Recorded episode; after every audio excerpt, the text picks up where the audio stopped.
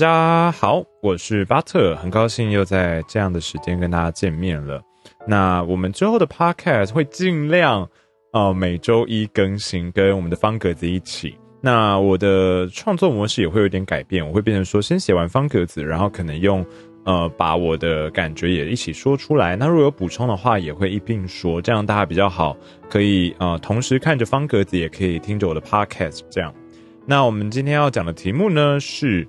如果可以一键删除痛苦的记忆，你会按下去吗？如果一键删除痛苦的记忆，你会按下这个按钮吗？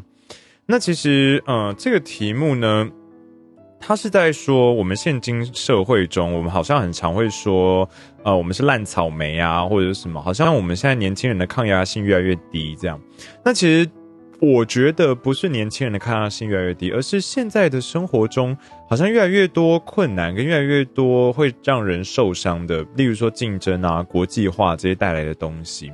那我之前看过一个美国的影集叫《The Good Good Place》，就是他在讲说人死后啊会到好的地方或者是坏的地方，然后他会评估你生前做的所有的好事或坏事。那我在里面印象很深刻的是有一段。是原本是属于呃地狱掌门人的人，他就替人类说话，他就说，我们现在已经没有办法用以前的标准来判断这个人好或不好，因为现在这个社会太复杂了，我们每天都在遭遇不同的选择，遭遇不同的事件，我们其实很难说这样做是对的，这样做是错的。那我觉得把这样的观念放在呃这个议题上面，你就知道说。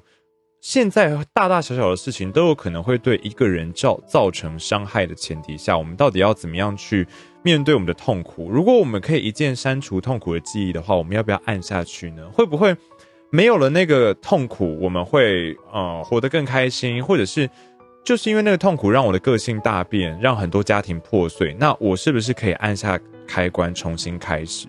那我们今天当然不是在评断说按下开关的合理性或什么，只是。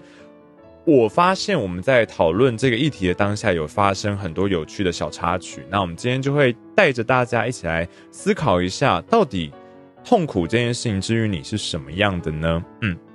那其实这个题目呢，是在一个叫纸条的 App 上面看到的。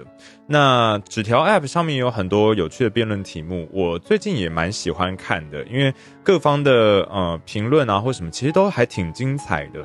那我在七月四号的直播上面也跟观众讨论了这个议题。那接下来我们就会用我自己的想法，还有大家的想法，还有在纸条 App 上面大家的留言，我们会一起来思考这个议题。那其实。一开始这个问题映入眼帘的时候，我其实脑中就有很直接的答案，就是说我曾经参加过辩论比赛，所以我知道说很多事情没有绝对。因为假如说我对某一个议题抱有绝对的立场，那我如果下次站在反方或什么，那我不就完了吗？我会一直没有办法说服我自己，那我要怎么说服别人？所以就会有一种心态是，嗯，我习惯了很多事情其实就是一体两面的，那你要去操作的就是。呃，不是把话说的很绝对，或者把自己的思考逼到某一个极端，而是你其实很多时候在辩论上面，你可以找到第三条路走出去的。那我们在这个议题上面也是秉持这样的想法。那其实我有一阵子还蛮讨厌自己总是提出问题这件事情。我不知道是不是在现实生活中交友的时候发生一些问题，例如说，我印象很深刻，是我大学的时候好像有一个。呃，有一个朋友就跟我说：“你可不可以不要总是出一张嘴，就是好像就是提一些问题或什么？你可不可以真的去做了？你这样让人感觉很像你总是颐指气使或什么。”然后我那个时候就被这句话震撼到，我想说：“哎，其实我没有，我没有想要命令，或我我没有想要做什么。嗯，好像我比较高高在上，是我就是就一个问题提出答案。所以我在大学到最近的一段期间内，我都还蛮讨厌说。”为什么我没有办法直接去做，或者是我为什么遇到问题第一件事情是想这个问题哪里有问题？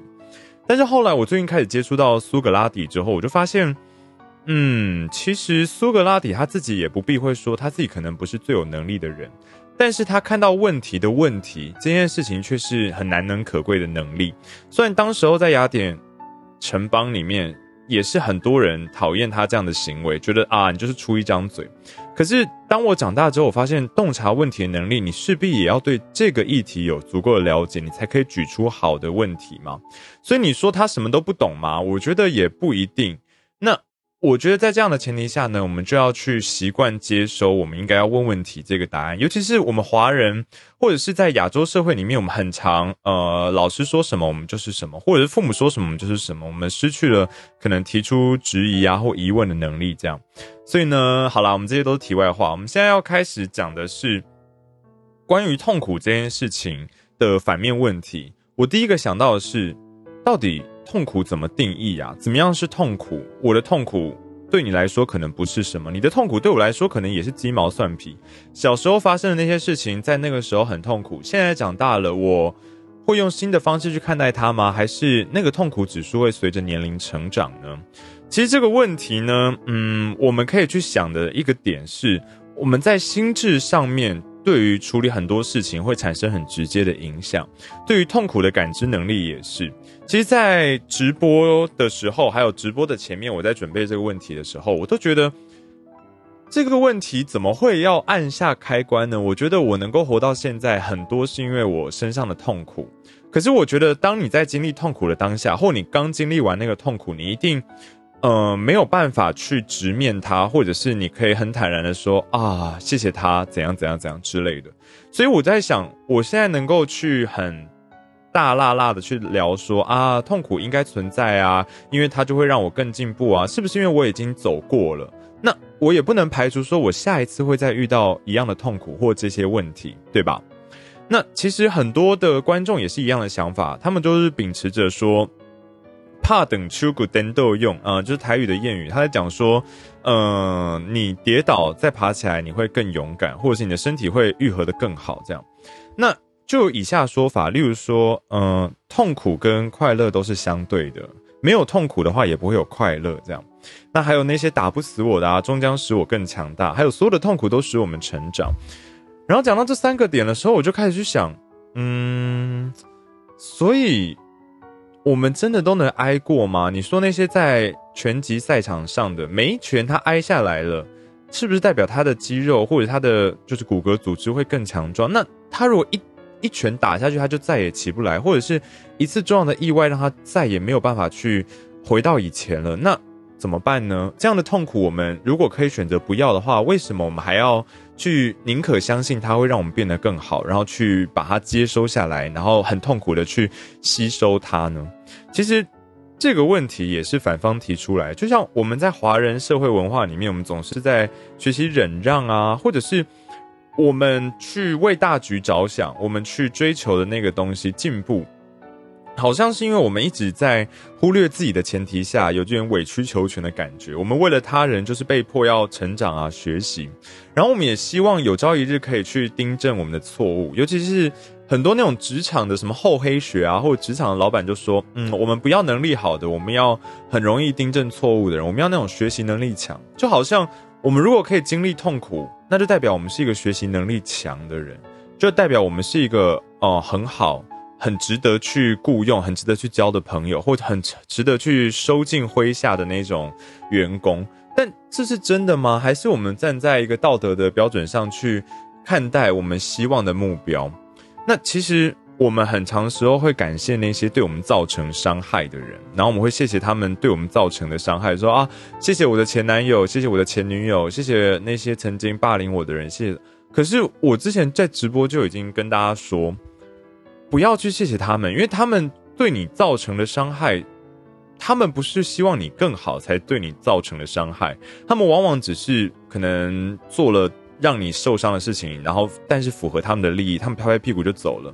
最后挨过这些伤害成长的人是你自己，所以你应该感谢你自己，而不是感谢他们对你做了这些事情。那同样的事情呢，我们就在想说，那会不会有你没有办法解决问题？尽管天地都要崩塌了，你还是觉得是你能力不够，没有办法消化。就像如果今天一个塑胶塑胶的保特瓶丢进土里面好了，那它没有办法分解，难道是土的错吗？还是是保特瓶的错呢？哦，这有点像鸡生蛋，蛋生鸡了。但我在看完房思琪的初恋乐园里面有一句话，我觉得还蛮应应用这个场景，就是我好希望大家承认有些痛苦是毁灭的。我们刚刚在讲说痛苦啊，痛苦。我们走到现在，痛苦还没有把我们毁灭，是不是因为我们还没有遇到那种真正毁灭性的痛苦。那我们遇到的话，我们还可以用这样的角度去看待说，啊，痛苦使我成长这件事情吗？我们可以走到现在，其实的确有一些痛苦是可以克服的，但会不会那些真正要按下按钮的人，他们都是那些？真的经历了无法反驳、无法克服的痛苦，例如说小时候可能遭遇家暴啊，或者是性侵这种痛苦的经验，让他们再也走不出、再也走不出来。那有这样经验，他们删除的话是他们的问题吗？是他们不想要成长吗？是他们太放弃、他们太被动了吗？我觉得不是。按下痛苦删除按钮的理由啊，我们也整理了三个。第一个是，其实人脑啊，在对于遗忘这件事情，我们很多的偶像剧啊，或很多的剧里面都有演到嘛。我们有时候失忆是因为大脑要保护我们，避免过于的痛苦，所以其实遗忘是人本能的求生跟逃避的反应。那至于，你的记忆中的苦痛是否要遗忘呢？是那些真的很在意，或者是他真的走不出去，就像呃，我们与恶的距离里面一样，就说他过不去，他他没有办法过去这样。那第三点就是，有些痛苦就是痛苦，不会遗忘，不会过去，也不会升华。我们现在总是用一个事后诸葛的方式再去想说，嗯，痛苦呢会使我们升华到让我们成长成不同的地步，可是。会不会有一些痛苦的本质就是痛苦，它不会让我们变得更好呢？我觉得有可能，有很多的谩骂，有很多的伤害都是造成的，然后他会一辈子留在那里。所以其实我们的人生如果就像是一个，嗯，一个一整天好了。那日出日落的黄昏，那有的人他一整天都风光明媚没有问题，但有的人白天下了一场大雨，雨带来的水灾冲走了很多东西，把他的很多精神呃状态用到崩溃等等的，雨停了很多事情回不去了。你说这样的情况下，我们可以跟他说啊，下过雨之后很凉爽啦，但是那是对我们而言，可是对于那些真正酿成水灾已经。造成很多毁灭性的打击的人而言，他有有办法接受说下过雨之后天气变凉爽这件事情吗？因为对他来说，他的看法并不是这样子。那我也在讨论这个议题的时候，有人提到说，如果今天这个痛苦就像是一个疾病好了，如果你今天得一个疾病，按一个按钮可以让你呃瞬间无忧无虑，不用再担心这个疾病，你会不会按？大家立刻改口说，嗯，会按。那会不会某一些痛苦对于他人而言就是一个很？很顽固的疾病呢？如果是这样子的话，我们是不是应该要重新去定义说痛苦到底是什么？其实我发现，我们很多的时候在讲痛苦这件事情，都是九分苦，然后我们都在期待那剩下的一分会是甜的。但是这样的期望是是对的吗？是好的吗？我们到底在等什么啊？按下按钮之后，我们在期待的东西是什么？我觉得我们每个人对于人生都有无限的想象。那这个想象可能来自于你小时候成长的过程，可能是你在工作的时候，你在求学过程中不断的吸收到一些，呃，人家觉得的好，或者是你自己油然而生的觉得好。那我们同时也会产生痛苦跟快乐这两个不同的情绪的看法。那我们每一次呢，在跌倒的时候，我们无不是鼓励自己说，明天会更好，下一次会更好，然后拍拍屁股上的土，努力站起来。但是。我们这样一天又一天的麻醉自己，说以后会更好，给自己打这种强心针，会不会有副作用呢？我觉得有可能，因为当我们打了这样像鸡血一般的这种针，然后努力站起来，结果发现等着你的是无穷无尽的深渊的那个时候，你有没有办法一次打的剂量更多，越来越多，到最后这个东西已经变成一个安慰剂，已经再也没有效果了呢？我觉得有可能会对这种东西产生免疫的反应。所以当我们在复盘的时候，我们是不是？应该要对待痛的这件事情的结果，或者是动机，应该要把它稍微不那么理想化，因为我们往往是期望越大，失望越大。我们是不是在选择面对的时候，我们可以去正视我们自己是脆弱的那一方，我们可以去了解自己今天破碎成这个样子，我们去好好的观察，并不是说你要很负面，然后好像一直困在这里，只是我们是不是不一定要用最乐观的方式去迎接那个痛苦呢？以下这个比喻是我自己在写完这篇文章做一个小结论，然后也是我们今天 podcast 的尾声。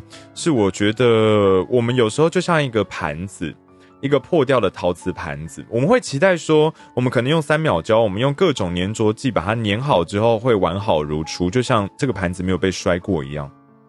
可是。再怎么高级的粘着剂，我们把这个盘子粘起来，还是会看到裂痕，还是会粘久之后还是会有一些问题。可是你说它不是一个盘子，你说它粘起来之后就不能用了吗？那倒未必。所以，我们如果是以对待全新的东西，我要它碎后之后完好如初，回到以前样子的情绪去面对痛苦、面对摔碎的这个过程，那就是很不切实际。然后我们也会。永远得不到我们真正想要的，因为它就是碎了。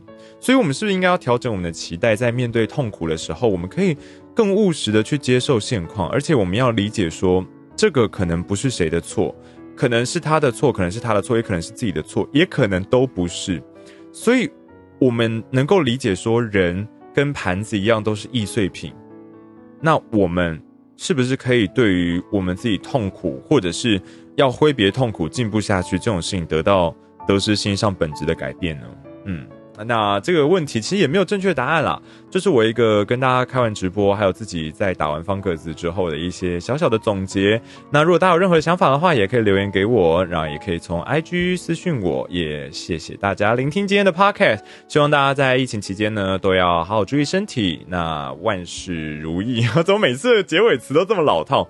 嗯，希望大家可以健健康康、开开心心。那也欢迎大家可以跟着我们的直播，晚上的八点是露脸的直播，晚上十一点是声音直播。欢迎大家可以跟我们声音直播讨论议题。那有大家想法的话，也都可以随时联系我哦。那我们下一集再见喽，拜拜呀。